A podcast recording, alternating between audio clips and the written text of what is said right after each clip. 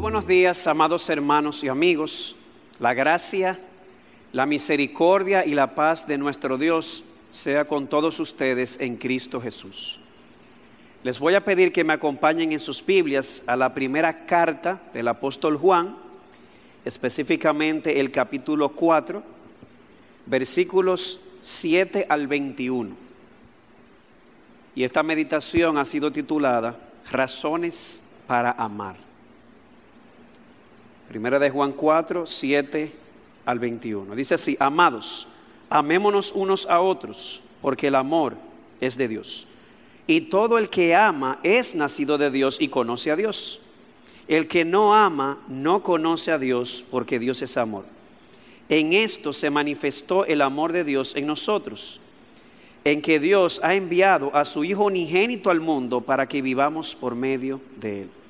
En esto consiste el amor no en que nosotros hayamos amado a Dios, sino que Él nos amó a nosotros y envió a su Hijo como propiciación por nuestros pecados.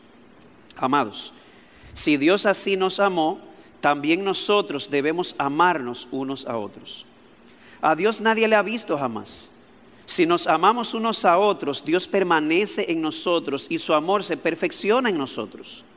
En esto sabemos que permanecemos en Él y Él en nosotros en que nos ha dado de su espíritu. Y nosotros hemos visto y damos testimonio de que el Padre envió al Hijo para ser el Salvador del mundo. Todo aquel que confiesa que Jesús es el Hijo de Dios, Dios permanece en Él y Él en Dios. Y nosotros hemos llegado a conocer y hemos creído el amor que Dios tiene para nosotros. Dios es amor. Y el que permanece en el amor permanece en Dios y Dios permanece en Él en esto se perfecciona el amor en nosotros, para que tengamos confianza en el día del juicio. Pues como Él es, así también, o así nosotros también, nosotros en este mundo. En el amor no hay temor, sino que el perfecto amor echa fuera el temor, porque el temor involucra castigo, y el que teme no es hecho perfecto en el amor. Nosotros amamos porque Él nos amó primero. Si alguno dice yo amo a Dios y aborrece a su hermano, es un mentiroso. Porque el que no ama a su hermano, a quien ha visto, no puede amar a Dios a quien no ha visto. Y este mandamiento tenemos de él. Que el que ama a Dios, ame también a su hermano. Amén. Vamos a orar. Padre nuestro y Dios bueno, te damos gracias por tus muchas misericordias. De manera más particular, gracias porque antes de nosotros amarte a ti, tú nos amaste a nosotros. Y enviaste a tu Hijo unigénito, lo más preciado, a morir por nosotros para darnos vida y para propiciar todos nuestros pecados. Oh Señor, te rogamos que ese amor que hemos recibido de ti pueda, pueda rebosar de nosotros para suplir las necesidades de otros. Enséñanos, oh Señor, a amar como tú nos has amado a nosotros. Y te rogamos por mí, oh Padre, que al abrir mi boca tú me des palabra, para hablar como conviene, palabras que te exalten a ti, palabras que edifiquen al corazón de tu pueblo, palabras, oh Señor, que penetren el corazón de los inconversos por la obra de tu Espíritu y los traigas a ti, porque te lo rogamos en los méritos de Cristo. Amén.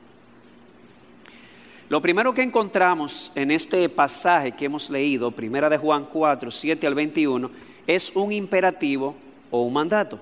Dice, amados, amémonos unos a otros. Y de hecho, el mismo mandamiento o el mismo imperativo es reiterado una vez más en el último versículo del pasaje, que es el verso 21, que dice, y este mandamiento tenemos de él que el que ama a Dios ame también a su hermano. Es muy interesante porque esta porción va del 7 al 21 y en el versículo 7 tenemos el mandato, en el versículo 21 tenemos una reiteración del mandato, son como las dos piezas de pan. Pero en el centro, versículos 8 al 20, a manera de relleno, tenemos varias razones dadas por el apóstol Juan bajo inspiración para estimularnos a cumplir ese mandato. O sea que si fuéramos a preparar una estructura de este texto, lo dividiríamos en dos partes generales. Primero, el mandamiento y en segundo lugar, las razones para el mandamiento. Sin embargo, nosotros en este estudio no nos vamos a enfocar en el mandamiento per se. ¿Hay por qué? Porque ya en otros estudios de esta misma serie hemos hablado del mandamiento del amor.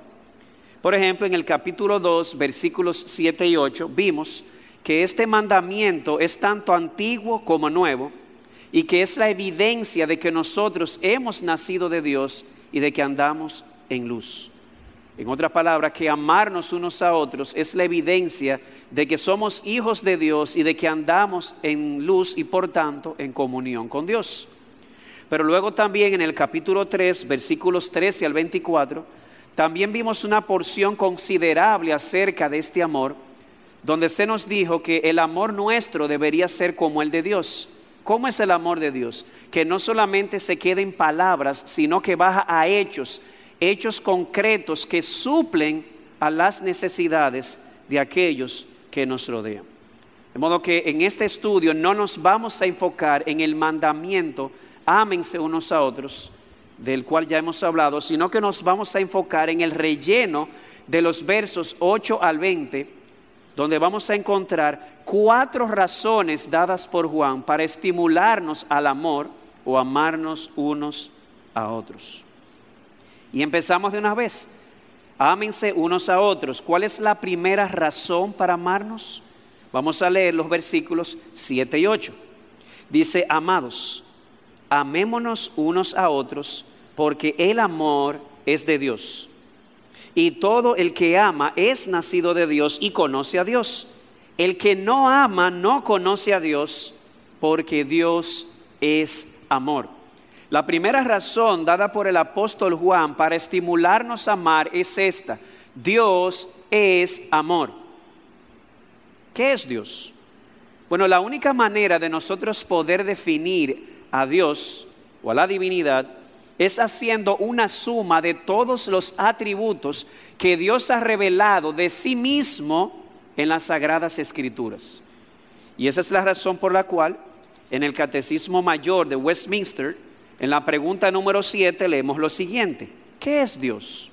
Bueno, el catecismo lo que hace es recoger todo lo que la Biblia dice acerca de Dios. Dios es un espíritu en sí y por sí mismo, infinito en su ser, gloria, bienaventuranza y perfección, suficiente para todo, eterno, inmutable, incomprensible, omnipresente, todopoderoso, omnisciente, muy sabio y muy santo, justísimo, misericordioso y lleno de gracia, paciente y abundante en bondad y verdad. ¿Qué es Dios? Dios es todos sus atributos. Así lo ha dicho también Luis Berkhoff. Y aquí en el versículo 8 de eh, Primera de Juan, capítulo 4, leemos lo siguiente: Dios es amor. Es otro de sus atributos. Ojo, quiero aclarar esto debido a una nueva espiritualidad, supuestamente nueva, pero es un volver al paganismo, que quiere leer el amor es Dios. Hay una tendencia de esta nueva espiritualidad de utilizar la palabra Dios para referirse a ciertos conceptos abstractos como el amor. Pero no, el texto no dice el amor es Dios. Dice Dios es amor. Dios no es un concepto abstracto. Dios no es una energía en el universo. Dios es un ser personal y el amor es uno de sus atributos y por tanto es parte de su esencia o de su naturaleza. Dios es amor. Si le quitas el amor a la naturaleza divina, entonces ya no sería el Dios de la Biblia. Dios es amor. Ahora bien, hay algo que se desprende de esto, como vemos claramente en el verso 8, y es que si Él es amor, o si el amor es parte de su esencia o de su naturaleza, entonces Él debe ser o es la fuente del amor. ¿Cómo así? ¿Cómo así? Dios es amor no que el amor es Dios, Dios es amor, el amor es parte de su esencia, de su naturaleza. Por lo tanto, Él debe ser la fuente del amor. Si existe el amor en el universo o en un individuo, debe ser básicamente porque viene de Dios. Porque como dice el verso 7, el amor es de Dios. Y esa palabra que en el griego se traduce como de Dios, la preposición de es ek y no implica pertenencia, sino procedencia. Y eso es lógico, si Él es amor, si el amor es parte de su esencia o su naturaleza, entonces la única manera de explicar que existe el amor fuera de Él es porque ha emanado de Él, porque Él es la fuente, Él es amor. Ahora bien, usted dirá, ¿Y qué significa todo esto en la práctica? Porque estamos hablando de razones para amar.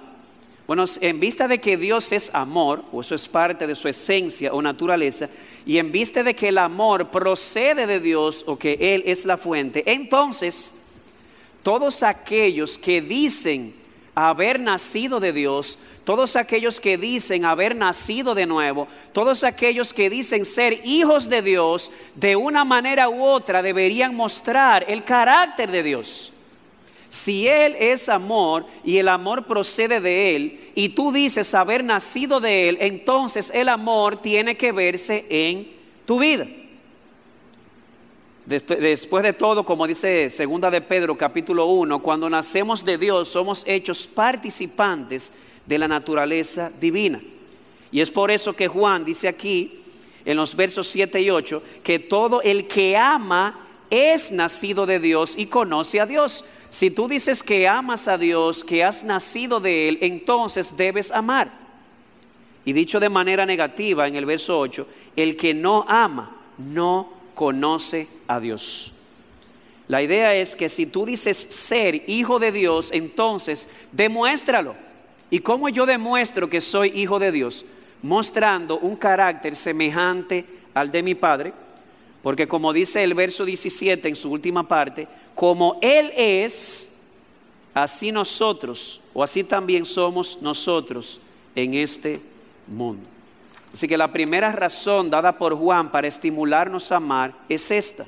Dios es amor. El amor procede de Él. Por lo tanto, si tú eres nacido de Él y eres su hijo, debes exhibir el amor en tu vida. De lo contrario, ni has nacido de Él ni lo conoces tampoco. Tan sencillo como eso. Segunda razón. ¿Por qué amar? La segunda razón la encontramos en los versículos 9 al 12.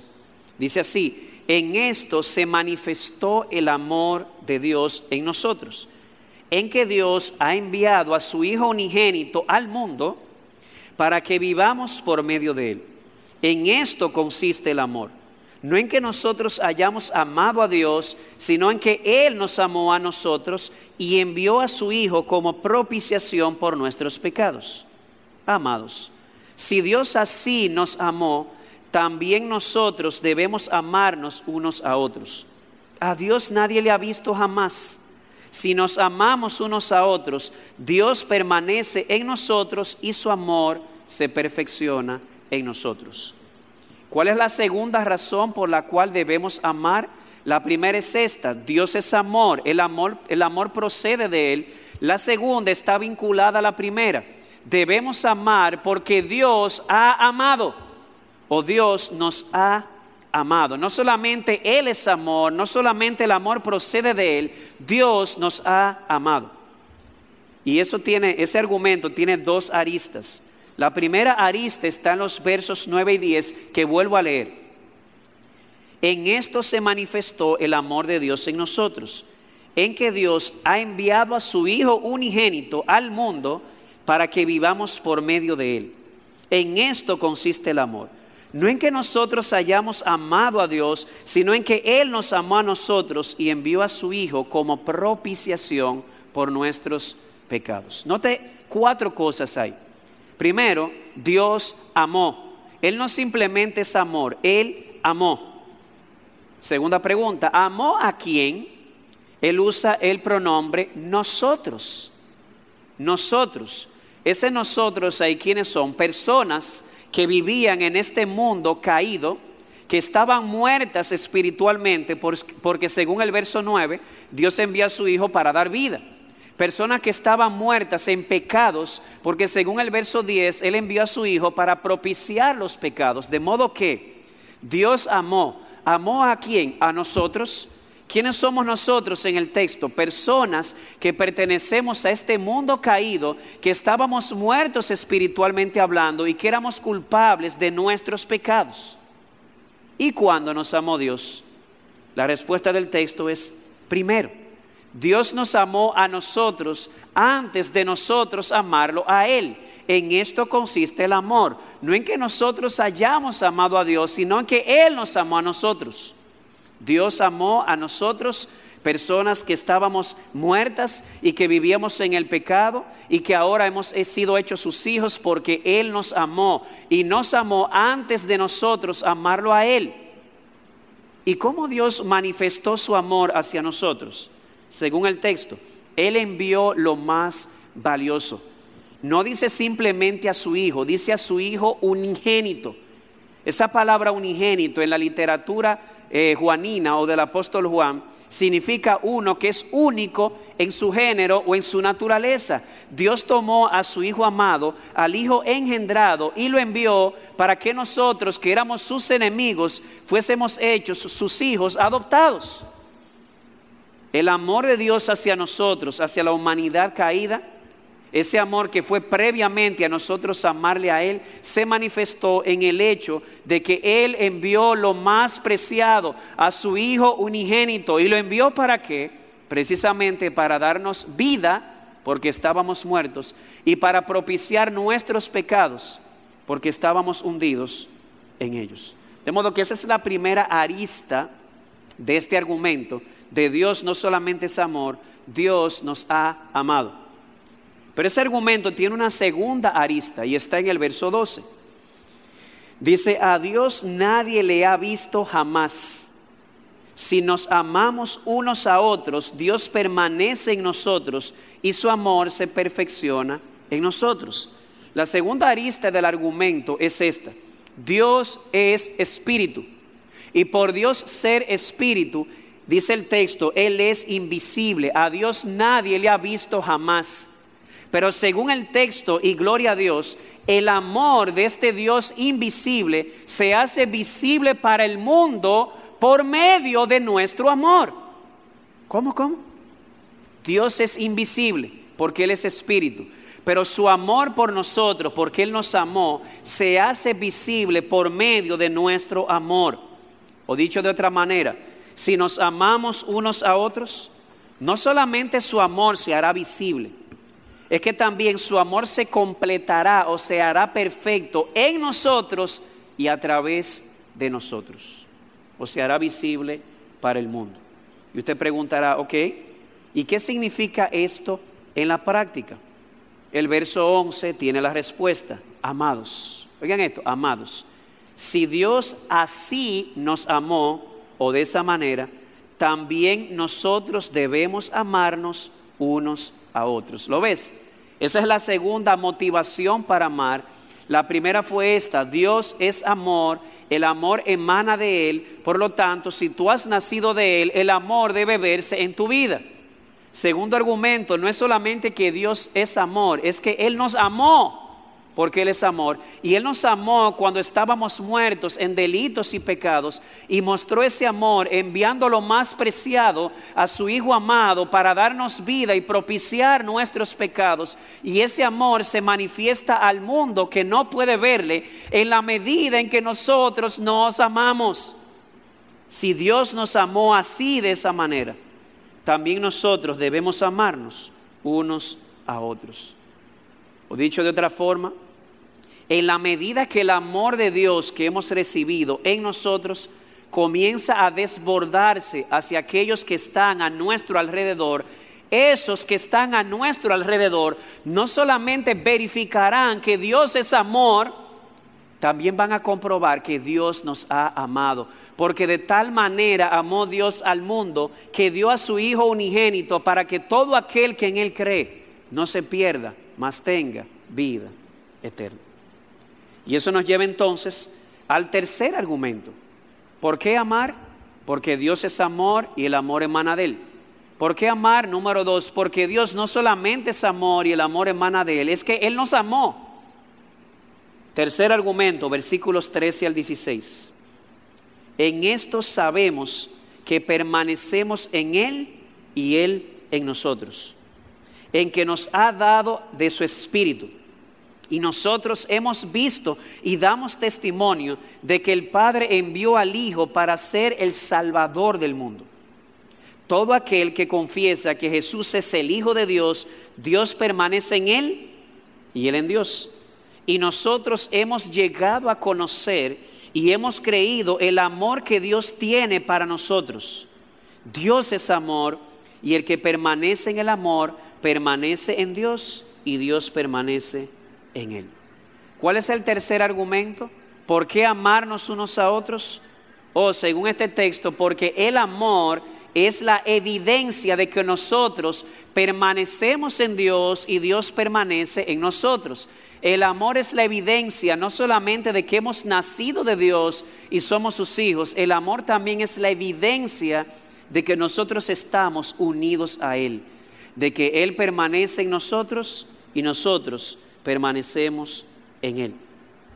A propósito de esa unión que Dios tiene con nosotros y nosotros con Él, esa unión, según este texto, tiene un medio y tiene también un fundamento. ¿Cuál es el medio? El medio es el Espíritu Santo, porque dice el verso 13, en esto sabemos que permanecemos en Él y Él en nosotros. ¿Te das cuenta? El amor es la evidencia de que estamos unidos a Dios, de que permanecemos, en Él y Él en nosotros. Pero ¿cómo sabemos que existe esa unión o esa permanencia? Dice aquí, lo sabemos por el Espíritu que Dios nos ha dado. ¿Cómo así? La razón por la cual nosotros sabemos que tenemos esta conexión con Dios y Dios con nosotros es por el testimonio del Espíritu Santo que nos ha sido dado. Y claro, aquí esto levanta una pregunta.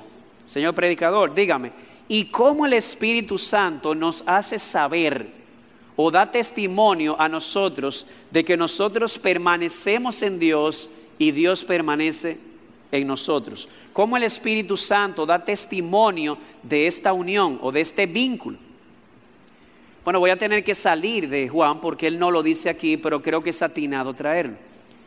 En el libro de Romanos capítulo 5, versículo 5, Pablo dice, y la esperanza cristiana, yo le agrego cristiana, la esperanza no desilusiona. ¿Ay por qué? Porque el amor de Dios ha sido derramado en nuestros corazones por medio del Espíritu. O dicho de otra manera, de una manera mística y una manera maravillosa, el Espíritu Santo toma el amor de Dios y lo derrama en nuestros corazones. O como dice el mismo Pablo en Romanos capítulo 8, versículo 16, el Espíritu Santo es el que da testimonio a nuestro espíritu de que nosotros somos hijos de Dios. ¿Por qué? Porque el Espíritu Santo es el espíritu de la adopción que clama en nosotros, Abba, Padre. Pero ¿sabes algo?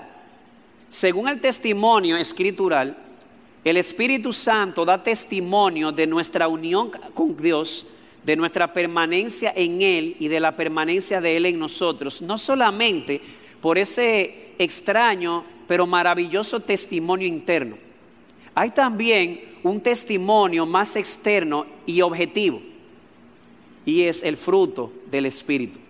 Cuando el Espíritu nos es dado de parte de Dios, no solamente recibimos un testimonio interno de que somos hijos de Dios, también hay un testimonio externo que se verifica en el fruto del Espíritu. ¿Qué dice Gálatas 5:22? El fruto del Espíritu es amor, gozo, paz, paciencia, benignidad, bondad, fidelidad, mansedumbre, dominio propio.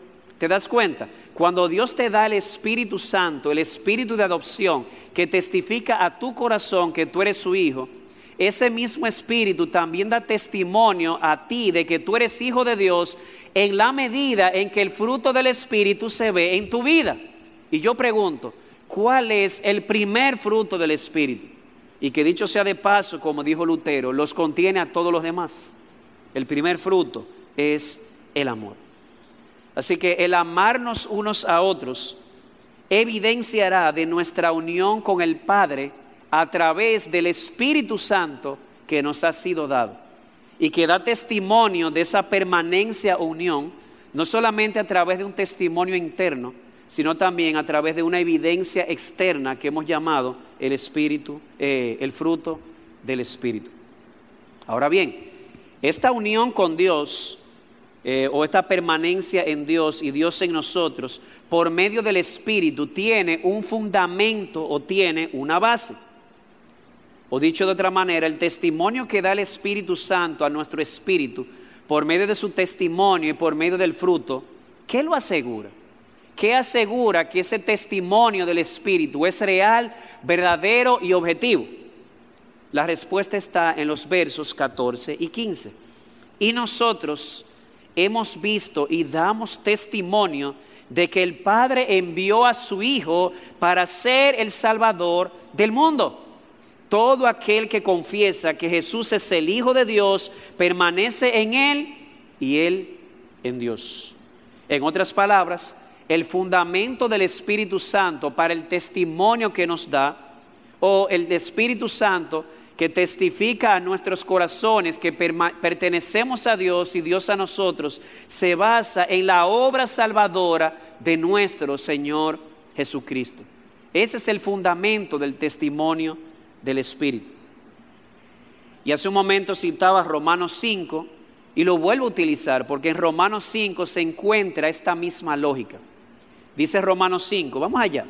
Romanos 5, específicamente los versículos 5 en adelante. Y la esperanza no desilusiona, porque el amor de Dios ha sido derramado en nuestros corazones por medio del Espíritu Santo que nos fue dado. Eso ya lo vimos. El testimonio del Espíritu que nos ha sido dado. Es por el Espíritu que el amor de Dios es derramado. Pero miren el verso 6, ¿en base a qué viene ese testimonio del Espíritu? Porque mientras aún éramos débiles, a su tiempo Cristo murió por los impíos porque a duras penas habrá alguien que muera por, por un justo, aunque tal vez alguno se atreva a morir por el bueno. Pero Dios demuestra su amor para con nosotros en que siendo aún pecadores, Cristo murió por nosotros. Entonces, mucho más, habiendo sido ahora justificados por su sangre, seremos salvos de la ira de Dios por medio de él. Porque si cuando éramos enemigos fuimos reconciliados por Dios por la muerte de su Hijo, mucho más, habiendo sido reconciliados, seremos salvos por su vida. En otras palabras, ahí estás tú.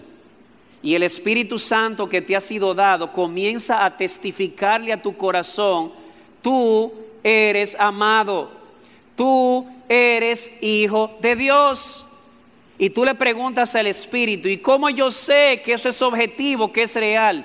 Y el Espíritu Santo toma tu mirada espiritual y la dirige a la cruz. ¿Qué ves ahí? Veo a Jesús, el Hijo de Dios, muriendo por mí cuando yo era pecador, cuando yo era impío, cuando yo era enemigo. Y aquí viene la lógica del Espíritu Santo. Si Dios hizo eso por ti, cuando tú eras enemigo, cuando tú eras impío, cuando tú eras pecador. ¿Qué sucede ahora? Que tú eres su hijo. ¿Cómo que si Dios te ama? Eso debería ser ofensivo para Dios. Preguntarle a Dios, Dios, ¿cómo yo sé que tú me amas? El Espíritu te vive recordando constantemente lo que Dios hizo. Mató a su Hijo unigénito por ti en la cruz, siendo impío y pecador, y todavía tú preguntas que si Dios te ama. De modo que el tercer argumento para nosotros amarnos unos a otros es este, porque es la evidencia de que nosotros permanecemos en Dios y Dios en nosotros. Hay una unión mística con Dios de permanencia. El Espíritu Santo nos hace saber que eso es cierto y el testimonio del Espíritu se basa en lo que Dios, en lo que Cristo hizo en la cruz. Cristo lo logró y el Espíritu da testimonio de ello. Y usted dirá, ¿y qué tiene que ver todo eso con el amor? Pues Juan lo dice claramente. La manera de nosotros demostrar que nosotros permanecemos en Dios y Dios en nosotros es si permanecemos en el amor. Versículo 16. Volviendo otra vez a Primera de Juan, capítulo 4. Y nosotros hemos llegado a conocer y hemos creído el amor que Dios tiene por nosotros. Dios es amor y el que permanece en el amor, permanece en Dios y Dios en él. De modo que el, eh, el amor entre nosotros será la evidencia no solamente de que el, el, amor entre nosotros, perdón, no solamente debería estar motivado porque Dios es amor y el amor emana de Él y somos sus hijos. No solamente es motivado aquí por el hecho de que Dios nos amó y demostró ese amor hacia nosotros enviando a su Hijo y quiere que el mundo conozca ese amor en la medida que nos amamos, sino que también hay una tercera razón, es que en la medida en que permanecemos en el amor, en esa misma medida, quedará testificado para todos que nosotros permanecemos en Dios y Dios en nosotros, una permanencia que es testificada por el Espíritu y que fue lograda por Jesucristo en la cruz. Y eso nos lleva a la cuarta y última razón de Juan para amarnos unos a otros. Versículos 17 al 20. En esto se perfecciona el amor en nosotros para que tengamos confianza en el día del juicio. Pues como Él es, así nosotros también, así también nosotros somos nosotros en este mundo. En el amor no hay temor, sino que el perfecto amor echa fuera el temor, porque el temor involucra castigo y el que teme no es hecho perfecto en el amor. Nosotros amamos porque Él nos amó primero. Si alguno dice yo amo a Dios y aborrece a su hermano, es un mentiroso. Porque el que no ama a su hermano, a quien ha visto, no puede amar a Dios a quien no ha visto.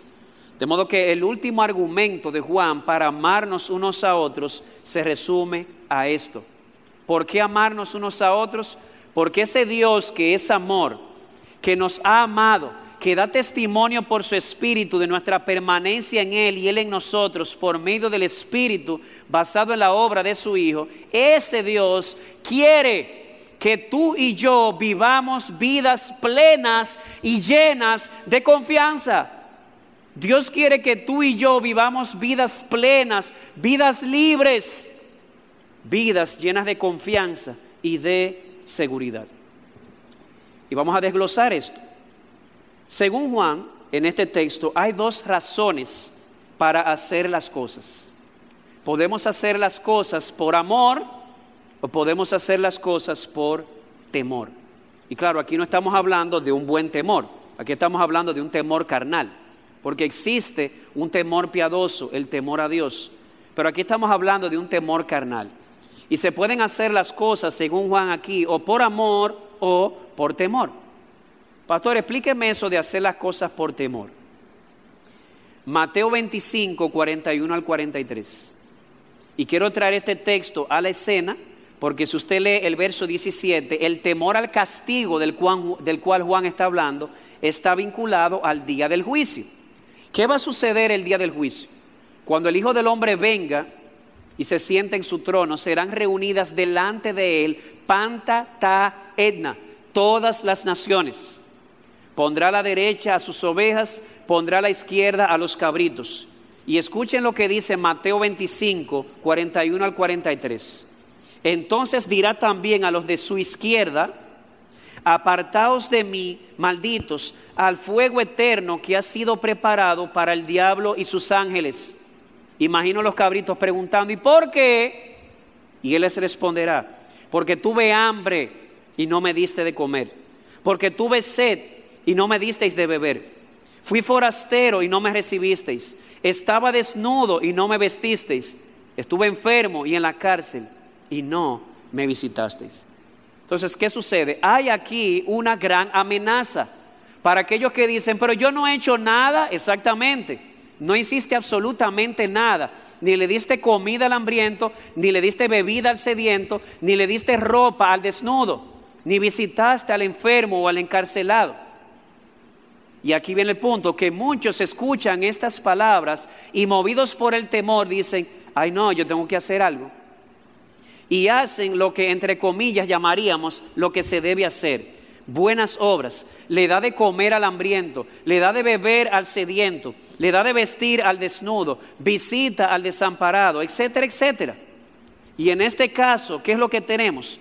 Según Juan, aunque la persona hace lo que debería hacerse, la obra que está haciendo no es perfecta a los ojos de Dios. ¿Por qué? Porque le falta la motivación correcta. Oye eso, las buenas obras pueden ser malas por defecto. Y si lo que te lleva a hacer obras, entre comillas, de amor, no es el amor, sino el temor al castigo, entonces tu amor no es perfecto. No es una obra perfecta, no es una obra madura, no es una obra completa a los ojos de Dios, porque le falta el ingrediente principal, el vínculo, que es el amor. ¿O no dice Pablo lo siguiente en 1 Corintios 13? ¿Y de qué sirve que yo venda todo lo que tengo y lo dé a los pobres si al final no tengo amor? ¿De qué sirve que yo dé mi cuerpo para ser quemado y no tengo amor? Absolutamente de nada. Y ese es más o menos el punto de Juan aquí. Que si yo hago obras de amor, entre comillas, porque el amor tiene que verse, pero lo que se ve no viene motivado por el amor a Dios y el amor al hermano o al prójimo, entonces viene a ser como un pedazo de metal que está hueco por adentro. Y es por eso que Juan dice en el verso 18, el temor involucra castigo y el que teme no es hecho perfecto en el amor. Mientras sigas haciendo las cosas por temor al castigo, mientras sigas haciendo obras de bien por simplemente el temor al día del juicio, entonces vas a seguir actuando de manera inmadura o no serás hecho perfecto o perfecta en el amor. Nunca vas a madurar en el amor. Recientemente eh, pasó algo con uno de mis hijos en el colegio. Y es curioso, eh, hay uno de mis hijos que mejor es decirle, vas a la dirección, o mejor es decirle, eh, te vamos a expulsar del colegio, que decirle, vamos a hablar con tu papá. Le dicen eso y miren, el muchacho se vuelve un disparate, como dicen aquí en el Cibao. Y yo recuerdo en una ocasión que hizo algo muy inapropiado, lo cual me indignó, y hablando con él en la oficina, una de las cosas que eh, se veía o subyacía en la conversación es que él estaba muy avergonzado. ¿Por qué? Porque él tenía miedo de mí. O más que miedo, es más como la admiración. Y él siente que él me va a decepcionar si lo llevan a mi oficina. Y me llamó la atención porque en un sentido no es malo, sobre todo en esas edades. Pero mi deseo para Él como Padre y el de todo Padre es que llegue un momento en que nuestros hijos dejen de hacer lo malo o hagan lo bueno, no simplemente por temor al castigo, sino que lo hagan por convicción, que lo hagan por amor, por amor a Dios y por amor al prójimo. Eso es lo que se supone que debe suceder en la medida que nosotros vamos madurando, vamos dejando a un lado el temor al castigo y en su lugar lo que nos lleva a hacer lo correcto o a, hacer obras de misericordia ya no es el temor, sino el amor. Y a propósito de eso, si el amor es lo que te lleva a hacer lo correcto o lo que te lleva a mostrar misericordia a otros, a vestirlo, a darle de comida, es el perfecto amor, entonces el motor de tus acciones ya no es más el miedo. ¿Por qué? Porque el perfecto amor, dice el verso 18, echa fuera el temor. Ahora eres libre de amar. ¿Por qué? Porque el perfecto amor echa fuera el temor. ¿Y cuál es el resultado? Cuando comienzas a desbordarte libremente y hacer las cosas por amor y no por temor. Verso 17. Se perfecciona el amor en nosotros. O el amor comienza o sigue madurando. Y yo sé que esto va a levantar una pregunta. Pastor, y al final importa, que si es por amor, que si es por temor. Lo importante es que al final se haga lo que se debe hacer, ¿o no? Bueno, la realidad es que si vamos a la escritura, a Dios no solamente le importa el qué, también le importa el cómo. Y si eres sincero, a ti también. ¿Alguna vez te pasó que tú estabas limpiando tu habitación, que tu mamá te mandó a limpiar la habitación o a fregar los platos? y tú lo estabas haciendo de mala gana y tu mamá te dijo, mira, si lo vas a hacer así, mejor no lo hagas. Yo sé que todos nosotros nos sentimos identificados con eso. Para tu madre en ese momento, lo más importante no es simplemente que lo hagas, es que lo hagas de buena gana, que pueda percibir que tú lo estás haciendo porque la amas y quieres ayudarla.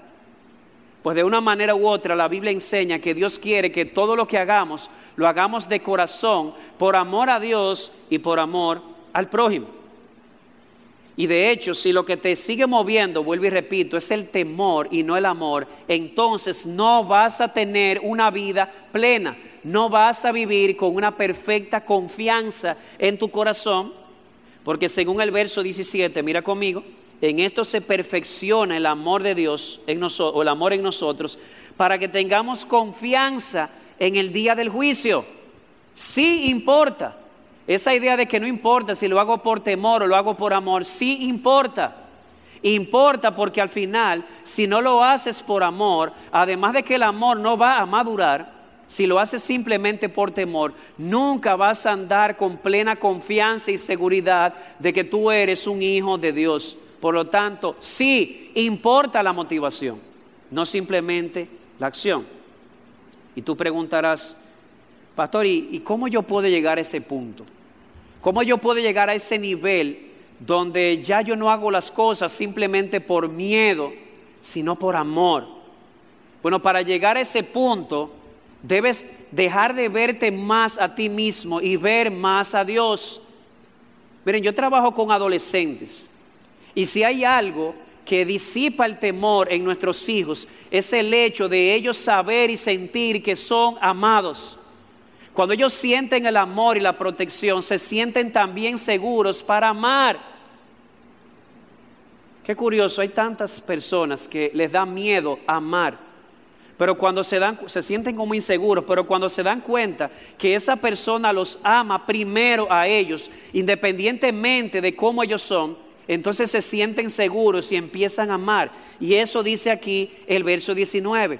Nosotros amamos porque Él nos amó primero. Si tú quieres ser libre para amar, ya no por temor, sino por amor, tienes que recordarle cada día a tu alma y a tu corazón que antes de tú amar a Dios, Él te amó primero a ti. Que el amor de Dios por ti no se basa en lo que hiciste o dejaste de hacer, sino en lo que Jesús hizo por ti. Y en la medida que ese pensamiento amarra tu corazón, en esa misma medida el amor de Dios te va liberando para hacer las cosas ya no por temor, sino por amor. Y vives entonces con plena confianza. ¿Y qué, tiene que, qué implicación tiene esto en la práctica? Si eso es así, entonces esto debería movernos al autoexamen. ¿Cómo al autoexamen? Examinarnos a nosotros mismos. ¿Cómo así? Tenemos que examinar nuestras motivaciones si lo que nos lleva a, a, hacer obras de misericordia, obras de amor externas, es realmente el amor o si es el temor. ¿Y por qué? Porque existe el autoengaño. ¿Y dónde dice el texto que existe el autoengaño? Versículo 20.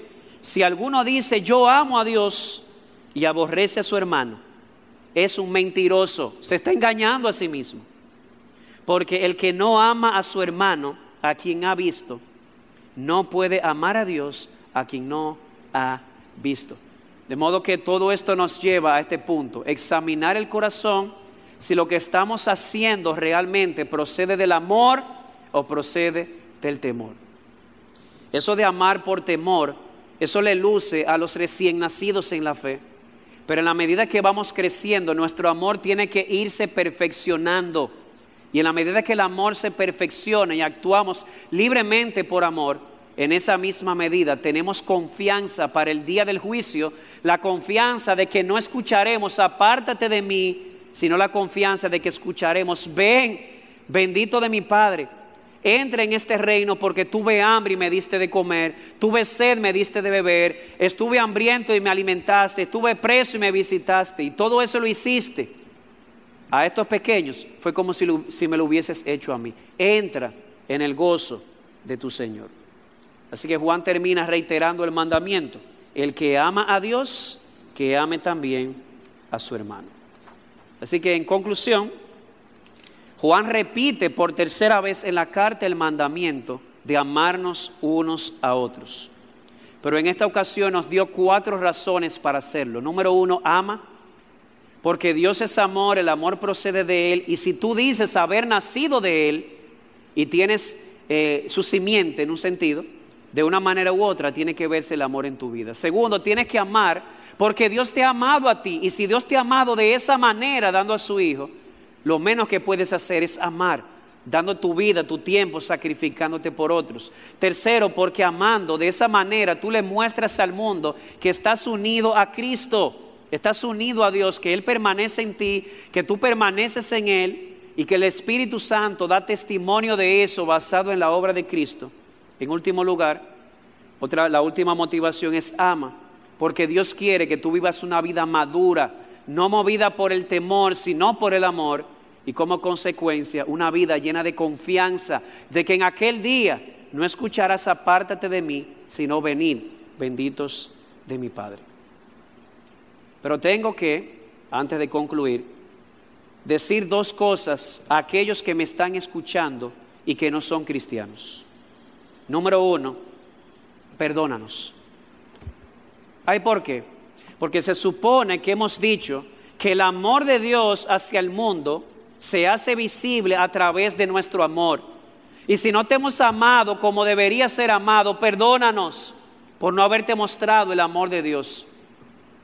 Pero déjame recordarte o reiterarte que no es Dios quien ha fallado, sino nosotros. Perdónanos. Debemos mostrarte el amor de Dios. Y por otro lado, no permitas que eso sea una excusa. Dios te ha amado. ¿Y cómo yo sé que me ha amado? No solamente en todos los beneficios materiales que te ha dado. De tal manera amó Dios al mundo, es decir, a la humanidad caída, que dio a su Hijo unigénito para que todo aquel que en Él cree no se pierda, mas tenga vida eterna. El amor de Dios por ti en su máxima expresión se mostró en esto que Él aplastó a su Hijo bajo el peso de su ira para darte a ti vida eterna y perdón por tus pecados. Y no importa cuán grande haya sido mi pecado, no importa lo grande, ni el color, ni el sabor, ni el olor, todo pecado será perdonado a los hijos de los hombres. De modo que cree en el Señor Jesucristo y serás salvo. Ven a Cristo y experimenta este amor que sobrepasa todo entendimiento. Ven a formar parte de esta historia de amor que comenzó en la eternidad pasada cuando Dios nos amó y que se extenderá hasta la eternidad, futura, eh, hasta la eternidad futura. Un amor que nunca se acabará porque estaremos para siempre con el Señor. A sea la gloria. Amén. Vamos a orar. Padre, gracias te damos por tu maravillosa palabra. Gracias por recordarnos que tú eres amor, que el amor procede de ti, que tú eres la fuente. Por eso te rogamos, ayúdanos enséñanos a amar. Gracias por recordarnos, oh Señor, que nos amaste al punto de dar a tu Hijo lo más valioso, a tu unigénito, para salvarnos de la muerte y del pecado. Si tú nos has amado así, enséñanos, oh Señor, y ayúdanos a amar a los demás dando nuestra vida por ellos.